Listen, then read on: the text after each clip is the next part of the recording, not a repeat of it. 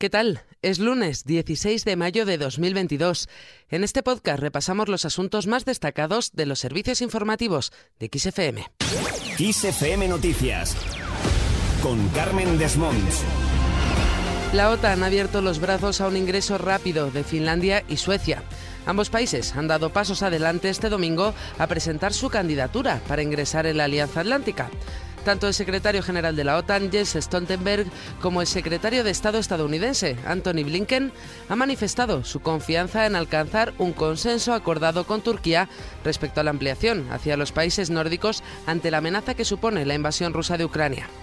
Por su parte, el ministro de Asuntos Exteriores español, José Manuel Álvarez, ha pronosticado, al término del encuentro con sus colegas de la OTAN en Berlín, que la cumbre de la organización en Madrid a finales de junio será histórica. Cumbre histórica Histórica porque en ella se va a adoptar un concepto estratégico que va a regir la vida de la organización para los próximos 10 años. Bruselas actualiza por primera vez sus previsiones económicas tras la guerra. La Comisión Europea presentará hoy sus nuevas previsiones macroeconómicas para la Unión Europea y cada país miembro, que por primera vez tendrán en cuenta el impacto de la invasión rusa de Ucrania y serán la base para decidir si es necesario mantener congeladas un año más las normas fiscales. Continuamos en Bruselas, donde se va a celebrar una reunión de los ministros de Exteriores de la Unión Europea para abordar la situación en Ucrania. Los ministros de Asuntos Exteriores intentarán sacar adelante este lunes el sexto paquete de sanciones a Moscú. La medida más esperada es el veto al petróleo ruso, una propuesta que ya anunció la presidenta de la Comisión Europea, Ursula von der Leyen. Propondremos vetar todo el petróleo ruso en Europa.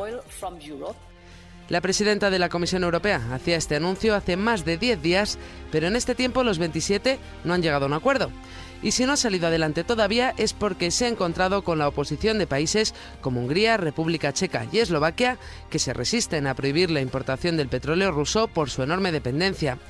Para que este paquete de sanciones salga adelante es necesario el visto bueno de todos los estados. Por eso, el alto representante de la Unión Europea para Asuntos Exteriores y Política de Seguridad, Josep Borrell, apeló a la unidad el pasado viernes en la reunión del G7. Estoy seguro que llegaremos a un acuerdo, lo necesitamos y lo tendremos. Continuamos hablando de Ucrania, porque la ofensiva terrestre rusa en el país se ralentiza. La falta de efectivos rusos y la exitosa contraofensiva ucraniana están ralentizando el avance terrestre sobre la región. Según la inteligencia británica, el ejército ruso podría haber perdido un tercio de las fuerzas de tierra que penetraron en territorio ucraniano hace casi tres meses. Mientras tanto, Zelensky ha destituido al jefe de las Fuerzas de Defensa Territorial de Ucrania. El presidente ucraniano Volodymyr Zelensky ha destituido así al comandante responsable Yuri Halushkin y ha nombrado en su lugar al general de división Ihor Tantsiura. Además, Zelensky ha afirmado que a partir de este lunes comenzará una semana con mucha actividad internacional para lograr las armas y el apoyo financiero para Ucrania para comenzar a reconstruir, ha dicho, lo que Rusia ha arruinado. Cambiamos de asunto y nos vamos a Estados Unidos, donde ha habido dos nuevos tiroteos.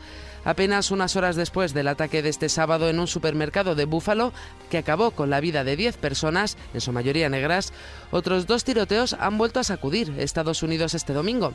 En Houston, Texas, al menos dos personas han muerto y tres han resultado heridas por un tiroteo en un mercadillo mientras que otro tiroteo en una iglesia a las afueras de Los Ángeles, California, ha dejado al menos un fallecido y cinco heridos. Más cosas, hoy se celebra el Día Internacional de los Celíacos. Esta condición afecta aproximadamente al 1% de la población mundial, cuya prevalencia se ha multiplicado en los últimos 25 años. Esta fecha pretende sensibilizar y concienciar a la población acerca de la celiaquía y sus síntomas, haciendo énfasis en la importancia de la detección precoz y el tratamiento oportuno de esta enfermedad. Y terminamos hablando de música.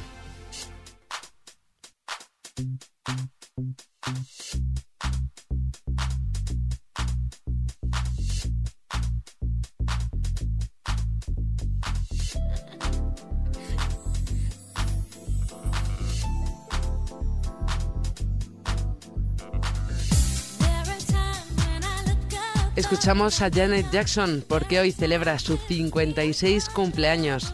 La artista, hermana del fallecido Michael Jackson, está considerada la decimotercera solista femenina con mayores ventas en Estados Unidos, con más de 26 millones de álbumes certificados. A nivel mundial, ha vendido más de 100 millones de producciones musicales. Con esto lo dejamos. Recuerda que la información continúa actualizada puntualmente cada hora en los boletines de XFM en directo. Adiós.